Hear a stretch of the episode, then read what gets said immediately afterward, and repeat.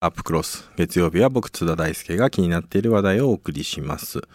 新型コロナウイルスへの対応や総務省幹部への接待問題国会の中心になっているわけですけれども今実はその裏側でですね超党派の議員が医療的ケア児を支援する法案を議員立法として今国会に提出すべく動いています、えー、初めてお聞きになる方も多いんじゃないでしょうか。医療的ケア児これ一体何なんでしょうか。またその環境をめぐってどんな問題があるのか。今夜は全国医療的ケア児者支援協議会事務局で NPO 法人フローレンスの森下道郎さんにお話を伺います。森下さんこんばんは。こんばんは。ただいま紹介いただきましたフローレンスの森下です。よろしくお願いします。よろしくお願いします。はい、あのまずこの医療的ケア児、えー、初めて聞いた方も多いと思うんですけれども、えー、どんなあ皆さんの定義になるんでしょうか？はい、えっ、と、医療的ケア児とはですね、まさに医療的なあのケアを必要としている子供たちで、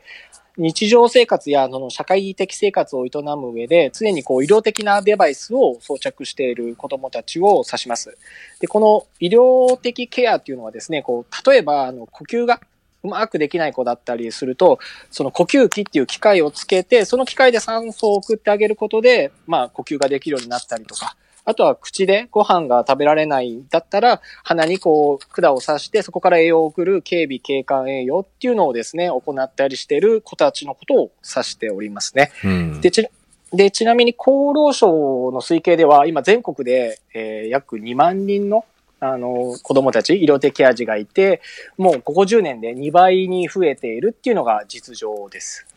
なるほど。これあのあの話を聞いていてですね、この医療的ケア児と、あるいはまあその障害を持っているお子さん、障害児、これ違いというのは何なんだろうって思われた方もいらっしゃるかと思うんですけど、これはどうなんでしょうか？そうですね。基本的には障害児っていう大きな枠組みがあって、その中にまあ医療的ケア児が含まれているっていうのがまあ一般的なイメージかとは思います。なるほど。これ大体全、どれぐらい今いるんでしょうか？今ですね、えっと、全国でその19歳未満ですと、えー、約2万人ぐらいの子供たちがいると言われてます、ね、あ結構多いですね。えーえっと、これは昔と比べて今はどうなんでしょうか？増えてるんでしょうか？減ってるんでしょうか？今はですね、ものすごく増えております。そうなんですね。えー、え、この、えー、なぜものす、この近年増えているんでしょうか？理由を教えてください。これはですね、もうまさにあの医療技術の進歩によるものでして、これももしかしたら何十年も前であればですね、あの出産の時にこう命を落としていたかもしれない子供たちが今まさにこう救われているっていう状況で、非常にこう良い状況です。そうか、だから増えているというのは、あの、むしろ医療技術が進化したから昔だったら助からなかった子が今そういったことによって助かって命をえー、つないでいるからでもあの状況としてはあの厳しいので医療的ケア児という状況に置かれてるということなんですかね。そうですねまさにそうですねこの日本の医療が本当に世界のトップクラスなのでこう命を失われてた子供大昔だったり諸外国であれば失われてる子供たちも救われてるっていうのが今の日本の状況かと思います。なるほど。まあ、そのこと自体は多分ポジティブに捉えられる話なんだとは思うんですが、しかし、ええ、まあ、実はこの医療的ケア児の環境をめぐって、これが法律の隙間になっていたという状況があるということで、これのことについてちょっと教えていただけますか？そうですね。あの、まあ、法律っていうか、まあ、とにかくこの医療的ケア児っていうのは、いろんな制度とか支援で、こう、なかなか救われてない状況でして、で、例えば、あの、保育園、この医療的ケア児は保育園の入園が本当にこう、非常に厳しい状況にあったりします。うんこれは保育園の、あの、まあ、保育園としても、そういった、えー、どうしても、あの、まあ、人工呼吸がね、必要だったりとか、そういう様々な、あ医療行為が不可欠なのでこれはつまりあの保育園として、えー、そういった医療的ケア児へのケアが手間があまりにもかかりすぎてしまって受け入れられないっていうそういう話なんでしょうか？そうですね。もうまさにこのケアする人っていうのは、まあ、まさにこの医療行為になりますので、医療的ケアっていうのは、その場合、看護師さんが、まあ、保育園だったりとか、まあ、幼稚園に配置されてないといけないんだけれども、この結局予算の兼ね合いで、なかなかその看護師さんの配置が進まなかったりとか、あとは小児専門の看護師さんがまたこう少ないっていうのが非常に大きいかと思います。ああ、なるほど。保母さんがだからやることができないわけですね。保育士さんがそうです。ね。そうですね。うん。となると、しかも、あの、小児専門の看護師さんも少ない、くないと、少ないとなると、受け入れてくれる場所がないっていうことになるわけですね。そうですね。うんあと採用かけてもなかなか採用できなかったりとか、そういう状況です。え、じゃあ今、現状はでも2万人ね、あのーいらっしゃる、この医療的ケア児の方たちは、じゃあ保育園など行く場合は、どう、どうすればいいんでしょうか？まあ、行けない場合は、これは、えー、結局、親御さんが面倒を見るしかないという状況になるんでしょうか？そうですね。もう保育園とか幼稚園通えないので、家でもうずっとお母さんがまあ往々にして多いと思うんですけども、お母さんと過ごしているケースっていうのは非常に多いですね。うーん。これは、どうなんでしょう？これの問題について、ど、どういう方向での解決っていうのが望ましいんでしょう？まあ、まずは一般的な認可保育園等でしっかりとあの医療的ケア児の受け入れが進めば、まずは何よりもいいなって思っております。うん。しかし問題はそれの受け入れるだけのリソースや予算がないから、まあ現状での状態がある。もう一つその、障害児通所施設の課題もあるということなんですけれども、これどういうことなんでしょうか、はい。まずですね、この障害児の通所施設っていうのはですね、この児童福祉法に基づいて、まあ、日本中どこでもこう設置されている、あの、療育を提供する施設なんですね。あの、一般的にはちょっと専門的な言葉なんですけども、児童発達支援事業とか、あとは放課後等デイサービスっていうんですけれども、そういった施設っていうのは、まあ、実は看護師さんがちゃんと配置されるような設計にはなっているんですけれども、その対象になる子っていうのがですね、まあ、これもちょっと専門的なんですけども、主に寝たきりだったりとか、あとは医師の表出がなかなかない子たち、まあ我々重症心身障害児とも呼んでたりはするんですけれども、そういった子を対象にする施設っていうのは多いんですけれども、一方で、まあ先ほどから出てきているその医療的ケア児で、しかも動けたりとか歩けたりとか、あとお話ができたりする子っていうのもたくさんいて、うんそういった子に対してこう支援する制度っていうのが実は全然整っていないっていうのが今の実情です。ああ、まあ、つまり、この医療的ケア児が2万人いると言っても、当然その個別によって症状とか日常生活の遅れるレベルがグラデーションがあるので、まあそのグラデーションに合ったような形でのきめ細やかな、まあ、サービス提供ができてないっていう状況があるわけですね。そうですね。そうです。まさにその通りだと思います。うんこれもう一つ特別支援学校というね存在もあってあの、ええそこではあのケアできないのかっていうふうに思われる方もいらっしゃるかと思うんですけどこれはどうなんでしょう？はい。で、特別支援学校っていうのは、まあ、今度は未就学ではなくて、いわゆるこう小学校に上がっていく年齢の子たちを指すんですけれども、まさに特別支援学校なので、障害児に特化した教育機関ではあるんですけれども、実はここでも保護者が今度、その子供たちに、医療的ケアがある子供たちにこう付き添いをしないといけないっていう非常に大きな問題がございまして、で、その保護者は何のために付き添うかっていうとですね、その主に教職員にその医療的ケアについて、まあ、ある種引き継ぐっていうんですかね、レクチャーするようなあーケースがあるんですね。で、これがめちゃくちゃ時間がかかって、長いと、あの、半年ぐらい、その入学してから、お母さん、まあ、これも基本的にお母さんが多いので、お母さんって言ってしまうんですけれども、お母さんが、まあ、毎日のように学校行って、えー先生だったりとか、あの、看護師さんに、こう、この子の医療的ケアはこのようにやるんですよっていうような引き継ぎを、まあまあ半年もかけてやっているっていう、まあこれも非常に大きな問題と我々は捉えてるんですけども、あったりしますね。うんなるほどこれあの今までのねお話伺っていて、えーそういったねまあ制度の中で一番落ちくぼみ的なところに入ってしまっていて保護者の負担が大きくなっている医療的ケア児どの具体的にどのような症状の子が多いんでしょうか？症状、まああれですね、例えば、こう、口でご飯を上手に食べられないから、えっ、と、管で栄養剤を送るような経管栄養みたいな子とか、あとはもう寝たきりの状態なんだけども、こう、お話ができる子だったりとか、うん。こう、いいろいろな、なんだろう、えっ、と、障害だったりとか疾病はあるんですけども、それがこう、複雑に組み合わさって、それがこう、体とか、まあ、いろんなところに現れているっていうような状況だと思います。うんうん、これは、まあ、あの、看護師のね、資格、医療行為だからこそ、資格を持った人が、でないとできないっていうのが、まあ、これが難しいところであるっていう話だったと思うんですが、逆にこの保育士さんに何か追加の講習みたいなことをして、例えば機器の操作みたいなことを限定的にできるようにするみたいな、そういった解決策はないんですかね？それはね、もちろんございます。あの、特殊、特別な研修を受けることで、えっ、ー、と、医療的ケアの子たちに対して医療行為をするってことが認められるケースっていうのがあるんですね。そうすることで、保育士さんだったりとか、まあ、例えばあと介護士さんとか、そういった方が医療的ケアをやると。で、より重い子たち、先ほどちょっと出た呼吸器とか、ああいう医療依存度の高い、結構リスクの高い子たち専門のその知識とか技術が必要になる子たちは、看護師さんにやってもらうっていうような、ある種のこう分業っていうんですかね。そういうことができれば、もっともっとこの受け入れ体制っていうのは進むんじゃないかなって思っております。なるほど。まあその分業を進める意味で、現役の保育士さんたちが研修するような、例えば、うん、あそこの、なんでしょうね、そこに、えー、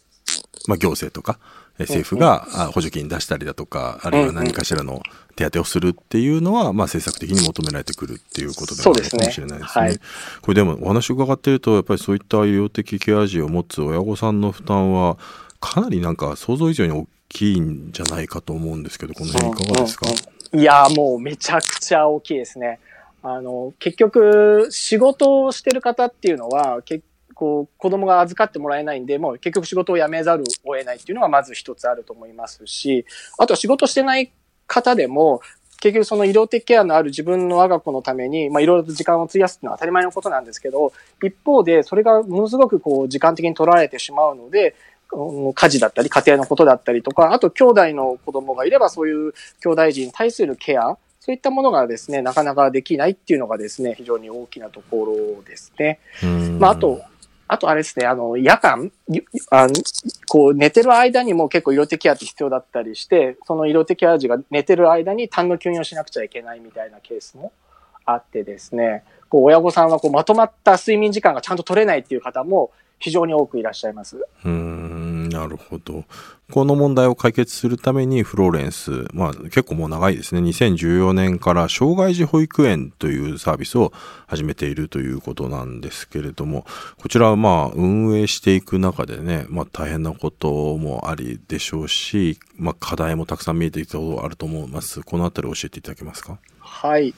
えっと、まずこの障害児保育園ヘレンっていうのはもう2014年なので6年半ぐらい前ですかね。あの、東京都の杉並区で開園したものでして、医療的ケア児だったりとか、あと先ほどちょっと出た重症心身障害児をですね、あの、通常の一般的な保育園と同じように長時間ですね、もう朝から夕方まで、こう、母子分離で、あの、預かるっていう施設を開園しました。で、現在は都内に5施設ありまして、毎日50名ほどの子が通っているんですけれども、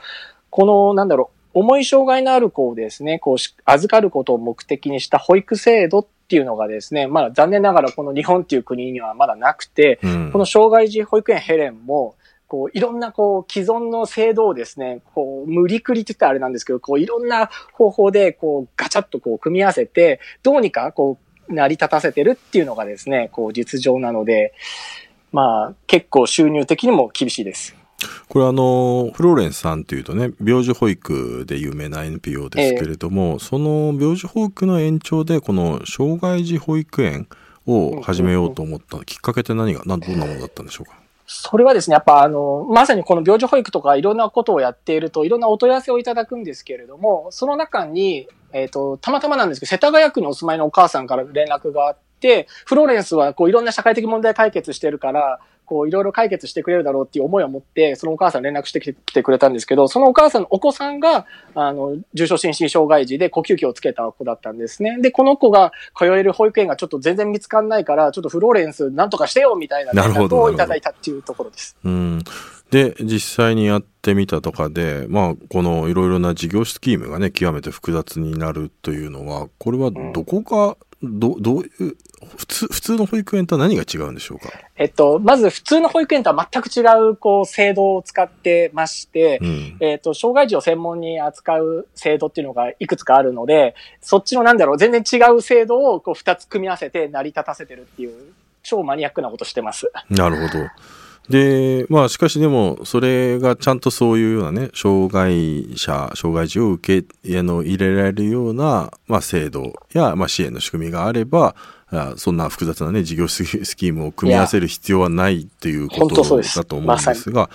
まあ、そして、まあ、そのことが、まあ、政治におそらく何とかしてよっていうふうにフローレンさんも思ってると思うんですけれども、この問題って実際に政治の側は何とか解決すべき課題だというふうに認識して動き始めているんでしょうか？そうですね。これも本当に、えー、まさに動いてる今、そのさなかって感じなんですけれども、元を正すと、この障害児保育園ヘレンが2014年に開設したその翌年にですね、その2015年にこの超党派の国会議員が長田町子ども未来会議っていうものをですね、発足してくださって、そこでこう医療的ケア児の支援についての議論がこう本格的に始まったっていう流れがあります。うんそこではどんなあの議論がスタートしてたんでしょうか？えっと、まあ、あの、国会議員のみならず我々みたいな福祉事業者だったりとか、あとは各省庁の官僚がこう集って、こうどういう法律が必要かとか、どういう制度が必要かとか、どういう報酬単価があると、よりこう医療的ケア児の保育環境だったり、療育環境が良くなるのかみたいな議論を、こう、もう5年以上ですね、やっているっていう感じです。うん、その後、まあ、2015年からそういう超党派のね、えー、会議がスタートして、状況って改善し始めたんでしょうか？えっと、少しずつなんですけれども、改善してるなっていうのが実感ですね。あの、2016年ですか？ら、翌年にはですね、この障害者総合支援法っていうのが改正されたんですけれども、その際に、その法律の文言の中に、こう、歴史上初めて医療的ケア児っていう言葉が明記されたっていうのがあるので、まあ、これは我々のこういう福祉事業者からすると、非常に大きなトピックだなと思っております。うんで、これがまあ言葉が明記されたことによって、、まあ、自治体としてもあの意識をせざるを得なくなったというところがあるわけですね。そうですね。この努力義務っていうのをですね、こう自治体は追うことになったので、まあ、なんとかしなくちゃいけないなっていう思いを、まあ、自治体の方も持ち始めたっていう感じですね。まあ、しかしでも努力義務なので、まあ、やらなくても別に罰則とかがあるわけではないそうです、ね、から、まあ、進まないとか進まないという状況ですね。もう全然やる気ないあの自治体はもうそのままやる気ないままですね。うん。2018年にあの報酬改定があったというふうに伺ったんですけど、これは？あ、そうですね。報酬改定自体はこう3年に一度あるんですけれども、この2018年の時に、こういろいろ医療的ケア児への支援についての、こういろんなものが盛り込まれたっていうのはあります。ただ、あの、このなんだろう、医療的ケアそのものに対する支援っていうことではなくて、こう自治体とかその関係機関で協議の場を持ちましょうねとか、そういう協議の場を整備しましょうね、みたいないう、そういうかん、なんだろうな、直接医療的ケアそのものを評価するような、あの、支援はなかったのが、ちょっと痛かったですね、この時は。なるほど。まあだから、この2016年の改正障害者相互支援法と、2018年の報酬改定で、まあそれぞれ少し改善はしたものの、うんうん、まあ大きく、まあフローレンさんがやられているようなことのを巡る環境がね、良くなるっていうわけでもなかったということなんですかね。そうですね。そうですね。あまあ、そんな中、今ですね、あの、報道なんかもされるようになり始めましたけれども、この超党派の国会議員が、ついに今国会で法案を提出すべく動いているということなんですけれども、うん、やはりなんかね、あの、議員が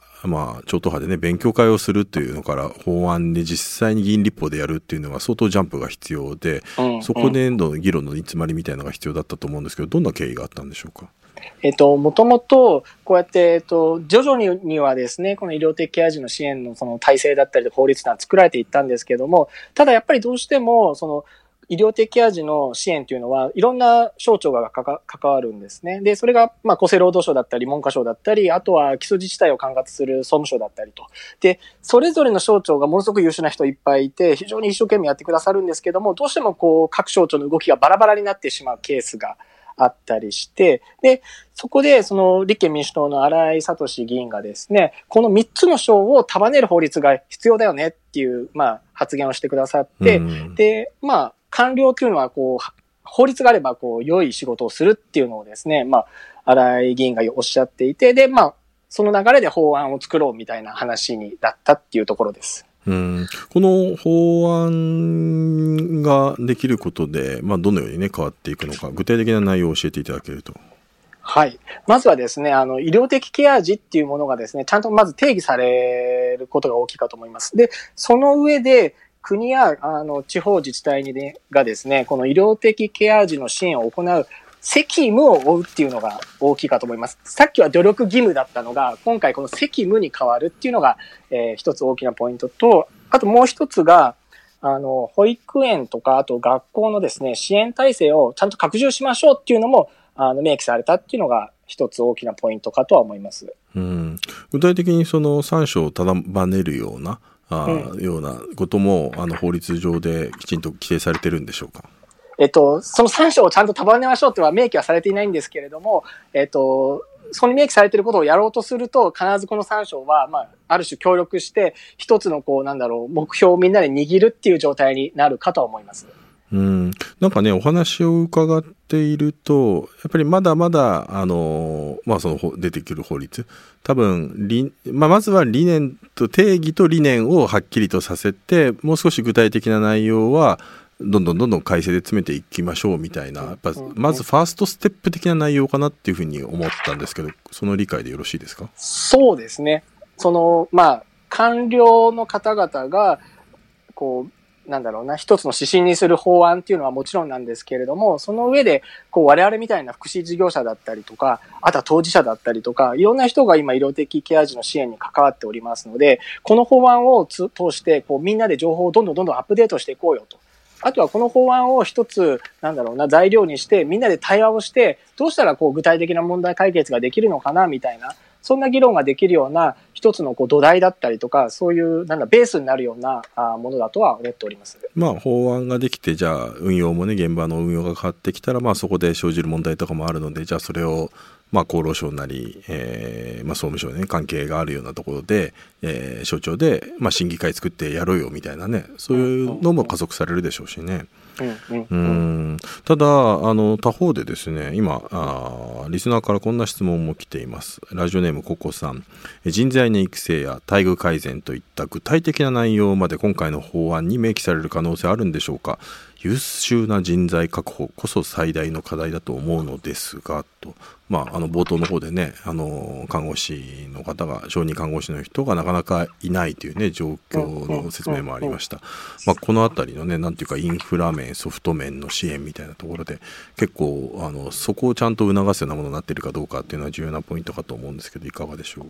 そうですね、まあ、でもこの法案って一つの理念だったりするのででそのえっ、ー、と、お金の部分とかっていうのはどっちかっていうともっと細かい、あの、制度の方にですね、反映されてくればいいのかなというふうに私は思っておりまして、で、先ほどちょっと出たその報酬改定だったり、制度改定の方で、しっかりと事業者に対して医療的ケア児をこう、えっ、ー、と、預かったりとか保育をしたりしたら、そういう事業者に対してその制度としてしっかりと加算だったりとか、報酬単価が支払あの支払われるような状況になればいいのかなとは思っております。なるほど。まあ、つまり、まあ、しっかりとした、あのー、柱がある理念法が通って、えー、ええ、まあ、制度っていうのは既存の制度をうまく応用しながら実際に現場が適用しやすくなっていくっていう、まあ、そういう流れを呼び込みやすくなるというそういうことですかね。そうですね。で、結局自治体とかもこの法案があることでもっとちゃんとやんなくちゃいけないってことになって、例えば、えっ、ー、と、いろんな事業者を誘致するような工夫をですね、各基礎自治体が行うようになったりすればいいのかなと思ったりします。まあ、こういう逆に、まあ、自治体の方もね、えー、まあ、実際に、えー、例えば待機児童問題だとか、あの子育て施策だとか、そういうものに力を入れて、まあ、それで、あの、住人のね、数が増えているような自治体とかも近年あるわけで、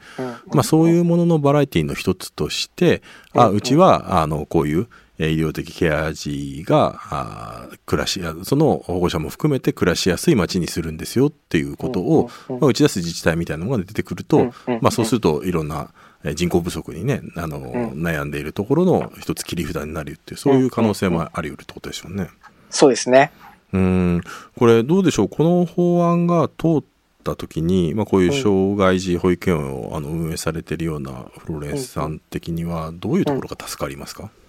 えっと、まず、あの、自治体の協力体制が全然変わってくると思うんですよ。うん、っていうのも、先ほど2016年の際に、その障害者総合支援支援法で、えっと、医療的味で文言が入った時も、明らかに変わったんですね、基礎自治体のその対応が。なので、多分それがもっともっとこう、レベルアップするっていうのは見込めるのかなと思ってまして、で、それはどういうことかっていうと、自分の町にどのぐらいの医療的ケア児がいるのかっていうことすら把握してない自治体が多かったんですけど、ああ、なるほど。それがもっとこう、自分たちの自治体にはこれだけの医療的ケア児がいて、さらにその医療的ケア児の親御さんは、まあ仕事をされているとか、仕事を続けたいと思っているとか、そういったところまでしっかりとこう、掴んでいただけると、まあ我々としてはすごく助かります。うん他方でねあの話をもう少し展開させると例えばまあこのおそらく障害児保育園って普通の保育園を運営するよりも、まあ、保育士さんとしてのね負担も非常に大きいでしょうし大変な状況で。でそもそもがあの保育士さんあるいは看護師さんと言われた、まあ今コロナでね注目されたエッセンシャルワーカーって言われているような人たち、本当にケア労働にすごく世界の注目、あのコロナによってやっぱりその重要性っていうのも上がっているんですが、しかしなかなか現実問題そういったけあのエッセンシャルワーカーの人たちの待遇が改善してこないっていうような状況もあって、まあ、むしろ、まあ、これあのフローレンスさんなんかはねずっと保育士さんのね待遇改善なんかもずっとあの提言されていると思うんですが多分この医療的ケア児だけではなくて元保育士全体あるいは看護師の置かれているような状況というのをちゃんと政策的に手当てをしていくようなこと、まあそれを全部やるとなると本当に予算をねどれだけ税金使うのかみたいなのもあるんですけれどもでもそういうところも改善していかないとあの理念いくらいい理念法ができてもなかなかあの前に進んでいきにくいのかなっていうふうに思ってしまうところがあるんですけどこの辺りはいかがでしょうか？そうですね。あの、そうですね。まさに理想だけ掲げてもダメでして、ちゃんとこう足場が固まるような細かなこう制度だったりとか、そういったものは非常に、あの、大切だなと思いますし、あとはやっぱりちゃんとやっている事業者っていうのは少なからずちゃんとあるので、そこをこう、ちゃんと評価してくれるような制度があるといいのかなと。っていうのも逆に言うと、かなりこう、粗悪な事業者っていうのもちょろちょろいたりしてですね、そういったところがあるから、なかなかこう、制度がこう、罰則重視の制度になっちゃったりとか、しっかりとこう、報酬を上げるような制度にならなかったりするっていうのがあったりするので、そこの見極めがうまくいくといいのかなとは思います。はい。えー、まあ最後に、この今国会のね、提出成立を目指しているこの法案、この期待をですね、最後に、えー、いただけますか。はい。えっと、まあ、この法案ができると、もう先ほどが出ているこの保育園の入園問題だったりとか、あとは特別支援学校におけるその保護者の付き添い問題っていうのがですね、解消されることがあの期待されますので、本当に我々この医療的ケア児と、そしてその支援者っていうのはですね、本当希望の光が刺そうとしているだろうっていうふうに感じておりますので、どうにかこのこの法案が通ることをあの強く期待しております。はい。えー、そろそろ時間が来てしまいました。森下さんどうもありがとうございました。ありがとうございました。はい、えー、3月15日の編集後期です。えー、医療的ケア児の支援法案というのがですね、えー、今、国会でね、提出されようとしているっていうことで、なので、あのー、まあ、議員立法をやるということもあって、いわゆるだから理念法的なね、あの意味合いが強いということで、だから、理念法という意味で言うと、例えば、まあ僕がよく取材してる範囲で言うと、あの、ヘイトスピーチのね、規制法、解消法とかもそうなんですね。あれも理念法であって、えー、これはダメなんだよっていうふうに、違法であるとは言えるんだけれども、実は罰則がないっていう、まあ、目指すべき方向性を規定するものであるということなんですけど、じゃあ、でも理念法だったらあんまりこれ意味がないのかなっていうふうに、正直最初はお話伺ってて思ったんですけど、まあ、フローレンスの森下さんによれば、いや、でもやっぱり理念法でも、具体的にいろいろ書き込まれてる努力義務から責務があるというふうに変わることで、やっぱり自治体の意識が変わるっていうこと、これが大きいんだってていう話がされてたのが印象的でしたね。で、確かに、あそう言われると確かにわかるところもあって、まあ実際にやっぱり保育園とかね、そういうのを管轄をする上では、まあ国の施策だけではなくて結局自治体ごとの判断によって全然環境って変わってきますから、まあだから、あの、まあフローレンスみたいにね、様々なところでそういう、えー、保育園とかをあの展開する事業者にとって NPO にとっては、えー、むしろそこで理念法ができて、それによって意識が変わって、まあ、意識が変わった首長によって手厚くなったところで一緒に組んでやるっていうこと。で、それが多分提案しやすくなるっていうこと。で、その提案に対してやっぱりちゃんと受けてもらいやすくなるということ。まあ、ここが実は重要なんだろうと。だからこそ実は今、まあ、法律のね、落ちくぼみ的になっていたところでの、あの、医療的ケア児が多い中、きちんと定義されて、やっぱ理念だけでも方向性が指しめるだけで、あの、現場の自治体への提案できるところ、えー、裁量が多分すごく大きくなって、まあそういう意味でのね、多分それぞれの個別の自治体へのロビーがやりやすくなったっていうですね、そういう側面が実は大きいんだろうなっていうことがあって、なるほどなっていうことは思いました。やはりですね、まあ、やっぱ全体的にはね、まあ、保育士や、あるいはそういったまあもともとね、小児科自体がですね、なかなかあの日本の医療技術は確かに手厚いんだけど、小児科があまりにも激務でね、大変だっていうね、話とか、やっぱり医療資源の配分問題みたいなところっていうのが、まあコロナ禍でよりあらになった部分もあるわけですから、まあそういうことも含めてですね、えー、やっぱりちゃんと全部ね、見直していく、そういう時期に来ているのかななんていうことを強く思いました。はい。ということで、まあこの問題、あの、今後も注目していきたいと思います。ということで、えー、また来週ですね。ではまた。